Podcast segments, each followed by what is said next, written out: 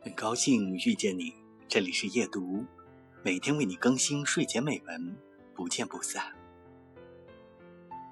也不知道妈妈是不是记得这天，这是她离开后我过的第一个生日。有时候，我醒来的时候，我会忘记她已经离家出走了。等我想起来后，心又沉了下去，那感觉就像踩空了。或者被路边的石头绊倒。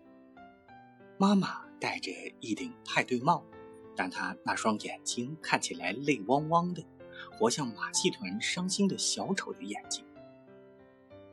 贾思明的生日总是叫人伤心，因为那天也是罗斯的生日。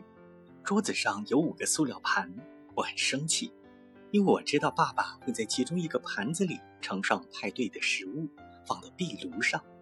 给我死去的姐姐吃，这简直就是浪费呀！